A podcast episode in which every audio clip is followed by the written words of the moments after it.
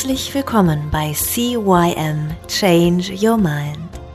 Dieser Podcast wird gesponsert von Brand Coachings.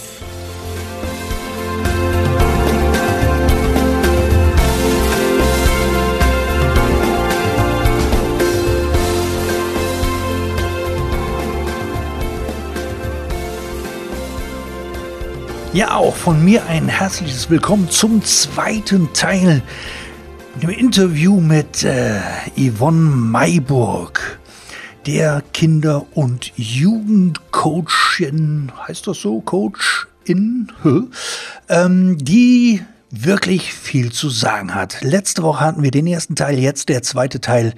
Sei gespannt und wenn du letzte Woche noch nicht reingehört haben solltest, ja, hören dir auf jeden Fall an den ersten Teil, denn der hatte schon so viel Content, dass ich dir dieses Mal auf jeden Fall rate, nimm dir ein Stück Papier, einen Stift und schreib kräftig mit, denn hier bekommst du richtig viele Infos. So, jetzt hast du ja schon in der letzten Folge zwei, drei Themen genannt. Also einmal ist das ja so eine Art State Management, also wie stelle ich mich hin, damit ich in meine Energie komme.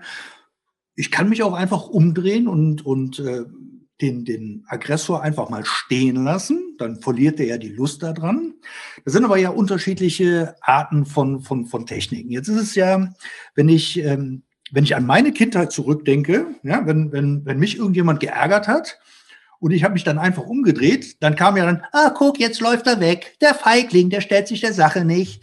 Wie, wie ist das? Also ich, ich stelle mir, also ich, ich versuche meinen Kindern ähm, schon mitzugeben, dass sie sich nicht wirklich alles gefallen lassen müssen. Ja? Mhm. Bis zu einem gewissen Punkt, da darf man da mal drüber wegsehen, ne? aber wenn es dann zu arg wird, dann dürfen sie dem, ich sage jetzt mal, den Aggressor dann auch ruhig mal anfangen, die Stirn zu bieten. Ja? Wie, wie, wie ist das bei dir? Sagst du auch so, ja, wenn er mal beleidigt, beleidigend wird, ja, dann dreh dich einfach um und dann, dann lässt ihn stehen, ja, Gibt es da bei dir auch so verschiedene Stufen, wo du dann sagst, so, nee, da, da darfst du jetzt dann aber auch mal ein bisschen gegensteuern? Ja, spannendes Thema, weil gerade die Fragen kommen natürlich ganz viel auch von den Eltern. Also wenn wir die Elterntrainings mitmachen, ähm, kriege ich ganz oft diese Rückfrage. Also der erste Schritt ist ja natürlich, also wenn ich einem anderen Kind die Stirn bieten soll, also nehmen wir mal an, ich bin jetzt dieses geärgerte Kind und ich habe noch gar nicht dieses Selbstwertgefühl, ich fühle mich noch gar nicht mutig genug, dann ist natürlich meine Stimme auch ein bisschen zittrig, wenn ich dem die Stirn biete. Mhm. Und dadurch biete ich ja demjenigen noch mehr Angriffsfläche. Und was wollen denn die, ähm, ja, die Kinder, die mobben? Die wollen Aufmerksamkeit und Beachtung. Wenn ich diesen Kindern das aber nicht gebe, dann suchen sie sich andere Methoden, um Aufmerksamkeit und Beachtung zu bekommen. Mhm. Und diese Trainings, die wir machen, also diese Resilienztrainings, die sind jetzt auch nicht nur für die Kinder, die geärgert werden, also für die klassischen Opfer, sondern ähm, wir sehen das komplette Systemmobbing.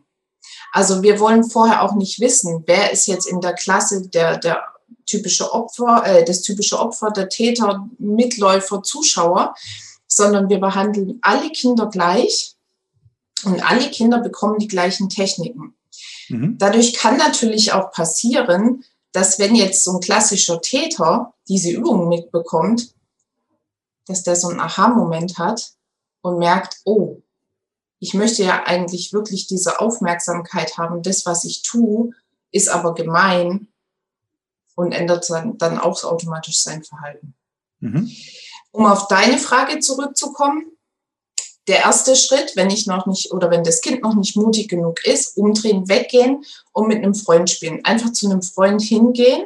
Natürlich kann es sein, dass die dann hinterherlaufen, dann nochmal weggehen, gucken, dass man in eine andere Gruppe reinkommt. Der nächste Schritt ist dann natürlich, ich darf auch mal hinstehen und ganz laut Stopp schreien. Also mhm. wirklich ganz bewusst und mutig. Nur zu diesem Schritt braucht es eben diesen Vorschritt, damit ich erstmal in meine innere Kraft komme. Mhm. Spannend. Ha. Und sind das dann auch Techniken, die die Kinder nutzen sollen, wenn sie zum Beispiel mal mit einem Erwachsenen aneinander geraten? Oder sind das dann wieder andere Sachen? Meinst du jetzt mit den Eltern zusammen? Zum Beispiel Eltern, Lehrer, irgendwelche Erwachsenen, die irgendwie, keine Ahnung, auf der Straße mal, also ich stelle mir gerade vor, Kind fährt gerade mit dem Fahrrad durch die Landschaft, ja, und dann will ein Erwachsener gerade über die Straße und da kommt es zu einem Beinaheunfall. Zum Beispiel. Ja? ja gut, in so einem Fall, wenn jemand fremd ist, das Kind, also das haben wir ja auch manchmal, ne, dass dann Erwachsene ihre Aggressionen oder den Stress mit dem Chef an dem Nächsten rauslassen, der da gerade vorbeiläuft. Und leider sind es oft die Kinder, ja. weil die Kinder eben die Schwächeren sind. Ähm, da genauso. Umdrehen, weggehen. Weil, also das ist die beste Taktik. Wenn ich jetzt mit jemandem in eine Konfrontation gehe, der ja schon eine Grundaggression hat, dann baut sich diese Aggression noch mehr auf. Also da einfach weggehen. Anders ist natürlich der Fall, wenn das jetzt mit den Eltern zu Hause ist. Ne? Also wenn da das Kind sich einfach umdreht und weggeht, da ist die nächste Konfrontation vorbestimmt. Also da gibt es dann natürlich auch nochmal andere Methoden, zum Beispiel die gewaltfreie Kommunikation. Das machen wir auch in den Trainings. Und wenn dann das Kind vor der Mama oder dem Papa steht und in der gewaltfreien Kommunikation spricht in so einem Moment und sagt, ich merke, dass du gerade sehr aufgeregt bist oder dass du Stress bei der Arbeit hattest und das macht mich jetzt echt traurig. Ich wünsche mir, dass du dich erstmal beruhigst und dann wieder zu mir kommst und dann können wir miteinander sprechen. Ja, dann ist doch die Luft da raus und dann äh, darf man zusammen lachen und das nimmt dann den Stress aus dem Moment. Also bei mir, ich, ich würde garantiert lachen, weil ich sage, prima, du hast Marshall Roselberg verstanden. Ähm, aber ich kann mir auch sehr gut vorstellen, ich sage jetzt mal, wenn so ein Knirps vor, dem, vor Mama oder Papa steht, Papa, ich merke gerade, dass du aufgeregt bist und äh, das macht mich gerade ein bisschen traurig oder unsicher oder wie auch immer. Ich glaube, da sind dann einige Eltern, die sagen, hast du eine, eine Vollmeise oder was? Genau, und deswegen ist es auch immer ganz wichtig, dass nicht nur der Kinderkurs alleine läuft, sondern dass es zumindest eine Elterninformation gibt damit die Eltern wissen, was in diesen Trainings passiert. Mhm. Optimalerweise besuchen die Eltern im Anschluss ein Elterntraining, wo wir dann auch nochmal tiefer in die ähm, ganzen Themen reingehen können. Und da lernen die Eltern natürlich auch Techniken, wie sie ihre Kinder unterstützen können. Und bei dieser Information bekommen sie eben genau sowas mitgeteilt, dass das sein kann, dass nach so einem Training das Kind sich umdreht und weggeht, wenn die Mama oder der Papa rumschimpft. Äh, Mhm. Und dass sie das, also dann bitte nicht hinterherlaufen und weiterschimpfen, sondern dass sie das dann für sich auch anders umsetzen, dass da vielleicht gerade irgendwas falsch angekommen ist. Ja, ich stelle mir gerade so ein paar schöne Szenen dann bei mhm. einigen Leuten zu Hause vor. Dass ich glaube, das wird dann eine echt spannende Angelegenheit. Mhm. So, jetzt ist es natürlich auch so, dass ähm, viele mit gewaltfreier Kommunikation ja nichts anfangen können, zum Beispiel. So, ich schon. Ich habe halt eben auch die komplette Ausbildung gemacht und äh, spiele das Spiel auch mit meinen Kindern rauf und runter. Ja, auch wenn sie äh, aggressiv sind, weil irgendwie wieder was im Spiel nicht funktioniert, dann spiele ich auch die Klaviatur. Ähm, viele kennen es aber nicht. Wie würdest du einem Elternteil, der sagt so, was ist ein GFK, was, was, was soll denn das sein? Wofür ist denn das gut? Ja gut, ich bin sowieso der Freund von einfachen Worten. Mhm. Also mutig hinstehen, stell dich mutig hin, State Management. Damit kann, kann die meisten da draußen, die sich jetzt nicht mit der Persönlichkeitsentwicklung beschäftigen, kaum was anfangen. Mhm. Deswegen liebe ich es immer, in der Sprache meines Gegenübers zu sprechen. Ich würde daher auch nicht unbedingt gewaltfreie Kommunikation als erstes Wort nennen, weil gerade wenn es schwierige Familienverhältnisse sind und ich sage gewaltfrei, habe ich schon den ersten Eklat vorprogrammiert. Deswegen ja, klammer ich das erstmal aus, sondern ähm, mein Ansatz ist immer, über die Gefühle zu gehen. Wie fühlt ihr euch dabei? Mhm. Also, warum flippst du jetzt aus? Ja, weil ich wütend war. Warum bist du wütend? Die Hintergründe verstehen. Genauso bei den Kindern auch. Wie kommt es bei dir an? Was macht es mit dir? Ja, das macht mich traurig. Auch da die Hintergründe verstehen. Weil das große Ziel ist doch immer, das Warum rauszufinden. Mhm wenn man in einem System versteht, warum der andere tut, was er tut, dann kann man das auch auflösen. Dann kann man A, Empathie entwickeln und besser aufeinander eingehen und dadurch wieder leichter eine Veränderung hervorrufen. Das ist aber bei uns selber ja auch so. Also wenn, wenn, wenn, wenn ein Mensch wirklich mal versteht oder herausfindet, warum er das tut, was er tut, dann ist ja die Möglichkeit der Veränderung ja wesentlich höher. Mhm. Ich finde es immer, ich bin, oder immer sehr häufig sehr spannend, wenn ich Leute bei mir sitzen habe, die rauchen und die sagen, ja, ich möchte rauchen aufhören. Ja, warum rauchst du? Ja, rauch halt. Mhm. Die, die, die wissen schon überhaupt gar nicht mehr, warum sie überhaupt irgendwann mal angefangen haben zu rauchen. Mhm. Und dann setze ich mich mit denen hin, rede dann mal zehn Minuten, Viertelstunde mit denen, um, um mal wirklich herauszufinden. Und dann stehen die da, ja, wie bescheuert war ich denn als Jugendlicher? Mhm. Mhm. Ich war doch cool, ich musste doch nicht rauchen, um dazuzugehören. Mhm. Ja, doch, hast du schon gedacht. Ja, heute weißt du, dass es eben anders ist, aber als, als Jugendlicher, der vielleicht gerade in der Selbstfindungsphase war, der gerade frisch in der, in der Pubertät oder gerade frisch aus der Pubertät raus war, der eh gerade im Ungleichgewicht ist, den schafft man dann halt auch wesentlich leichter irgendwo hinzubewegen, wo er vielleicht gar nicht hin möchte.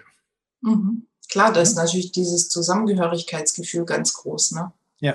So, aber das, das wissen sehr viele Menschen, auch Erwachsene, mhm. wissen überhaupt gar nicht, warum sie das tun oder warum sie so reagieren, wie sie reagieren. Mhm. Ja, genau, dann, deswegen sind es die Kernfragen immer, warum tust du das und was hast du davon? Was bringt dir das? Und dadurch kann man schon so viele Aha-Momente erzeugen.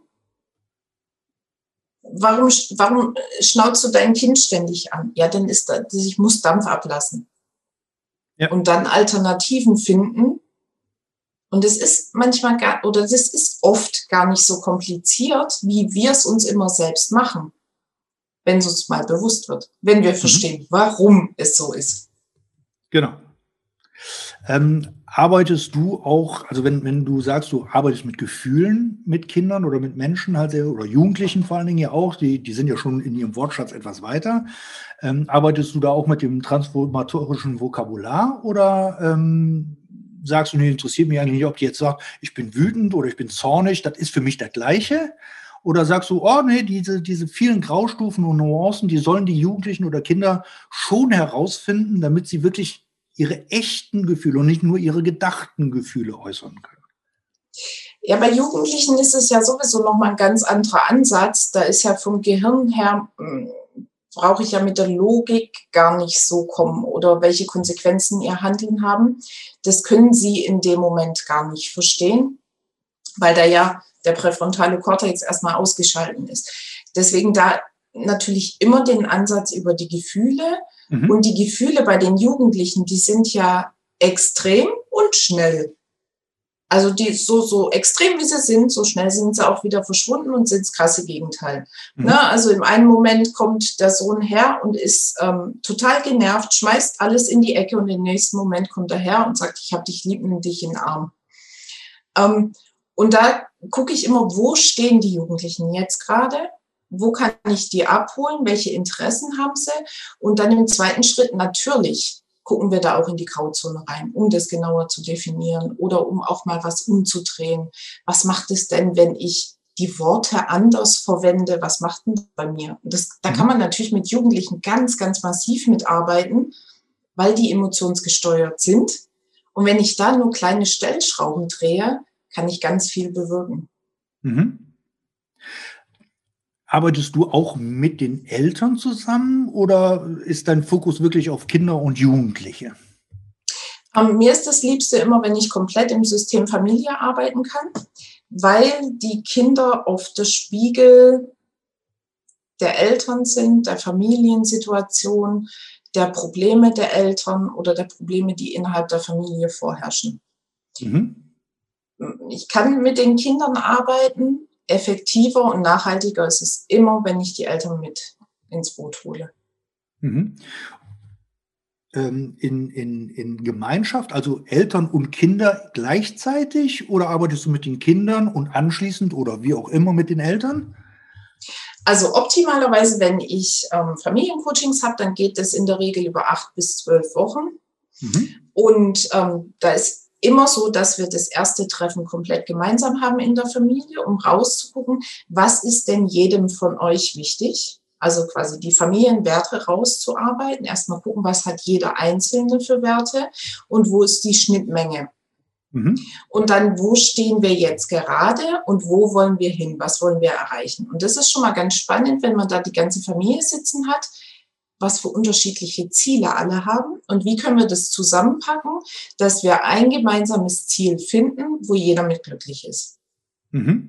In der Regel ist es natürlich so, der Anruf kommt, ähm, mein Kind ist unmöglich, das kommt abends nicht zur gewohnten Zeit nach Hause, hilft nicht im Haushalt, spielt nur noch Fortnite und egal was ich sage, ähm, ich werde immer nur angezickt. Also es sind so die Standardprobleme bei den Jugendlichen, wo die Eltern mitkommen. Und dann gucken wir mal dahinter. Wie war es denn in der Kindheit von den Eltern? Mhm. Wie ist denn der Erziehungsstil? Und da ist eben wieder dieses Bewusstmachen. Und wenn der Druck von den Eltern rausgenommen wird, also je extremer dieser Erziehungsstil der Eltern ist, umso mehr rebellieren die Jugendlichen auch. Und dieses Bewusstmachen sorgt schon mal für die erste Entspannung. Und dann gucke ich immer, wo ist jetzt der größte Klemmer? Und mit dem arbeite ich dann jeweils einzeln. So zwischendrin haben wir immer wieder ähm, ja, Tage, wo wir dann auch zusammenarbeiten wo es um den Zusammenhalt der Familie geht, wo man vielleicht nochmal über die Emotionen, da, da kommen dann Meditationen mit ins Spiel oder wir machen mal einen Blick in die Zukunft, also ein Future Pace, dass wir einfach mal gucken, stellt euch mal vor, das so anhand von einer Meditation aufbauen.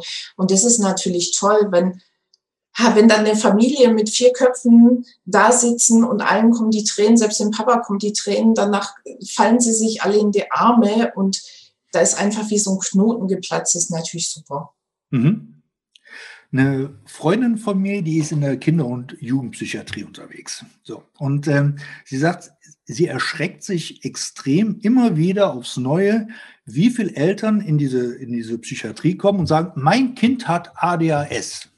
Mhm. Und die wollen, die, die Eltern wollen quasi die Bestätigung von ihr haben, dass das Kind ADHS hat, damit sie mit Ritalin ruhig stellen können. So. Mhm. Ähm,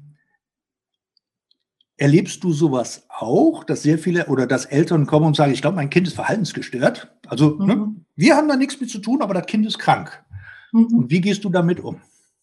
Ja, das ist, ähm, ist eigentlich immer so. Also es ist ganz selten, dass es nicht so ist, dass diese Verantwortung abgegeben wird. Mhm. Das Kind ist schuld an irgendwas und jetzt komm und mach mal. Mhm. Und ähm, der erste, also erstens will ich gar nicht wissen, hat das Kind ADHS, hat es ADS, ähm, hat es irgendwelche anderen, sondern ich will wissen, was ist jetzt, wo steht ihr und wo wollt ihr hin? Mhm. Ich muss nicht die Geschichte drumherum muss ich nicht wissen. Ich muss nur wissen, was ist jetzt und wo wollt ihr hin? Seid ihr bereit, was zu tun? Wenn die Familie nicht bereit ist, dann bin ich sowieso raus, dann mache ich auch nichts. Ähm, wenn sie bereit sind zu tun, gebe ich alles und dann gucken wir, dass wir da hinkommen. ADS, ADHS ist ja ein sehr umstrittenes Thema, heiß diskutiertes Thema. Ähm, Gibt es ja auch zwei Parteien. Die einen sagen, ähm, Ritalin ist das Mittel der Wahl, die anderen sagen, um Gottes Willen. Ähm, es braucht keine Medikamente, die Kinder brauchen einfach ein anderes Leben. Ne? Mhm. Also ich sag mal, wenn ich den ganzen Tag in der Schule sitze, und zu Hause habe ich dann auch noch Klavierunterricht und dann habe ich vielleicht noch den Schachclub oder was weiß ich. Ich sitze 10, 12 Stunden. Kinder wollen sich bewegen. Das ist normal, dass die sich bewegen wollen. Und dass dann irgendwann so ein extremer Zappel-Philipp-Modus kommt, ist auch normal. Mhm. Also Natürlich ist die Situation heute nicht mehr so wie vor 50 Jahren. Da gab es diese klassische Familienkonstellation. Papa ist arbeiten gegangen, Mama war zu Hause. Ähm, die Kinder haben draußen auf der Straße gespielt. All das haben wir ja heute nicht mehr so. Oft ist es so, Mama und Papa gehen beide arbeiten, oft sogar in mehr als in einem Job. Und die Kinder haben so ein volles Programm, wo sie von A nach B nach C müssen und dieses typische auf der Straße miteinander spielen, sich austoben, ähm, im Wald über die, durch die Bäume klettern und so, das wird ja immer weniger. Das heißt, diesen Drang, den Bewegungsdrang können sie ja gar nicht mehr so ausleben. Ja, sehr schön. Jetzt hast du gerade eben gesagt, ähm, bei sehr vielen Eltern ist es so, dass sie die Verantwortung abgeben. Ne? Kind ist schuld, alle sind schuld, nur wir haben damit nichts zu tun. Wie gehst du damit um oder was würdest du den Eltern sagen, wenn der, ich sage jetzt mal typischerweise, oder so stelle ich mir vor, die Mutter sagt, ja, liebe Yvonne, wir, wir, nehmen gerne deine Hilfe an, wir möchten gerne mit dir arbeiten und der Vater sagt, ach so Shit, brauchen wir nicht, haben wir früher auch nicht gebraucht. Sagst du dann, okay, dann arbeite ich mit der Mutter und dem Kind und der Vater ist halt außen vor, hat halt Pech gehabt? Oder wie versuchst du die Situation zu handeln? Weil optimalenfalls ist es natürlich so, dass der Vater dann auch einsieht, dass er mit in dem Boot sitzt. Genau, also in so einem Fall würde ich auf jeden Fall starten mit der Mutter und dem Kind. Weil wenn ein Elternteil mit im Boot ist, ist schon mal eine große Veränderung für das Kind möglich. Ähm, und würde dann über die Zeit den Vater mit ins Boot holen. Mhm. Also manche Männer brauchen halt einfach so ein bisschen Zeit, um sich das Ganze anzugucken. Das ist auch normal. Manche Menschen müssen sich halt das erst angucken und dann soll er auch die Möglichkeit haben, jetzt in dem Fall sich das anzugucken. Und dann wird der Papa ja die Veränderung sehen. Mhm. Prima. Schön. Ist so. Ja, mhm. Veränderung ist halt ein spannendes Thema, ne? Immer, überall. Also fängt, fängt schon bei den Kleinsten an und hört bei den Ältesten irgendwann mal, irgendwann vielleicht auch nicht auf. Wer weiß es schon so genau. Ähm, ich habe noch ein paar lustige Fragen. Ich habe hier so ein, so, so ein Kartenspiel mit lustigen Fragen drauf. Ich habe gerade eben einfach mal so wild gemischt und mir ein paar rausgezogen. Und da sind so an, zum einen ähm, der beste Rat, den ich je bekommen habe, ist, an mich selbst zu glauben. Wenn ich alle Zeit der Welt hätte, würde ich noch mehr Kindern und Familien helfen. Wenn ich eine Heldenfigur wäre, dann wäre ich Pippi Langstrumpf. Pippi Langstrumpf. Warum denn Pippi Jawohl. Langstrumpf?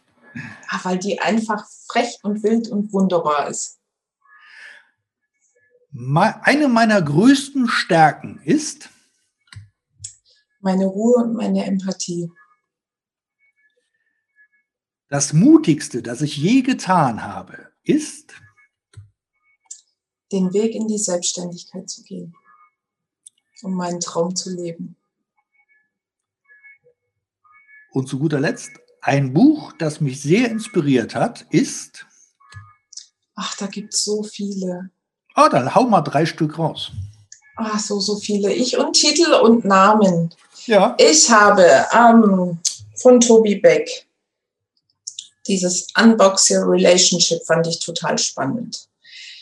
Ähm, Dale Carnegie finde ich super spannend. Ähm, der Zauberlehrer. Die, die, die, die, Kunst, Freunde zu finden, ne? Ja, ähm, Sorge dich nicht äh, lebe. Ah, das ist aber ein anderes. Genau, Sorge dich nicht lebe ist ein, ist ein anderes Buch von ihm. Ja, also von dem habe ich ganz viele gelesen. Dann, ähm, wer war das mit Männer sind vom Mars, Frauen von der Venus? Ja. Fand ich auch super spannend. Nicht Liebe und Männer sind vom Mars. Muss ich gucken, von wem das ist, weiß ich auch nicht. Habe ich auch irgendwo im Regal stehen. Haben wir auch gerade eben schon mal drüber gesprochen, im Vor Vorgespräch, ne? Lustig. Ja, ja, stimmt. Männer Mars, Frauen. Tue ich in die Shownotes rein. Und natürlich, absolutes Herzensthema, Daniel Dudek, stark wie ein Löwe oder mehr Respekt bitte. Daniel. Das sind die absoluten Bücher zu dem Thema, wo ich für brenne. Daniel Dudek, wie heißt das? Sei, äh, sei ein Löwe, also stark wie ein Löwe oder mehr Respekt bitte. Stark wie ein Löwe oder mehr Respekt bitte. Mhm. Das sind zwei super Bücher, gerade wenn Eltern jetzt interessiert sind an dem Thema, worüber wir gerade gesprochen haben. Ja, prima. Hör mal, bedanke ich mich recht herzlich für dieses tolle Gespräch. Ganz viel neuen Input habe auch ich bekommen. Und ähm, hat es dir gefallen? Jawohl, sehr, sehr gut. Und vielen, vielen Dank, dass ich dabei sein durfte und drüber reden durfte. Alles klar.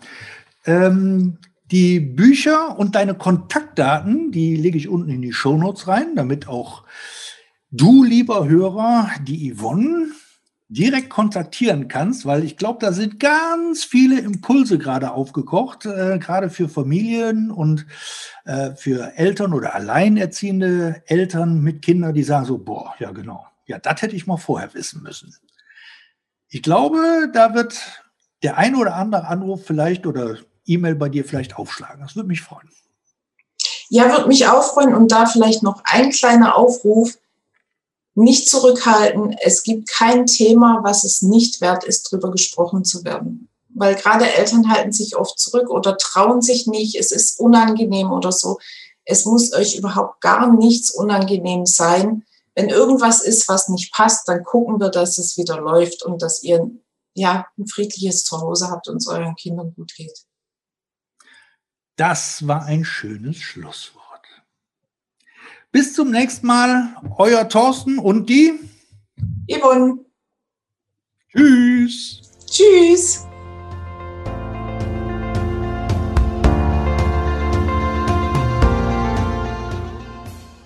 Das war der Podcast CYM Changed Your Mind.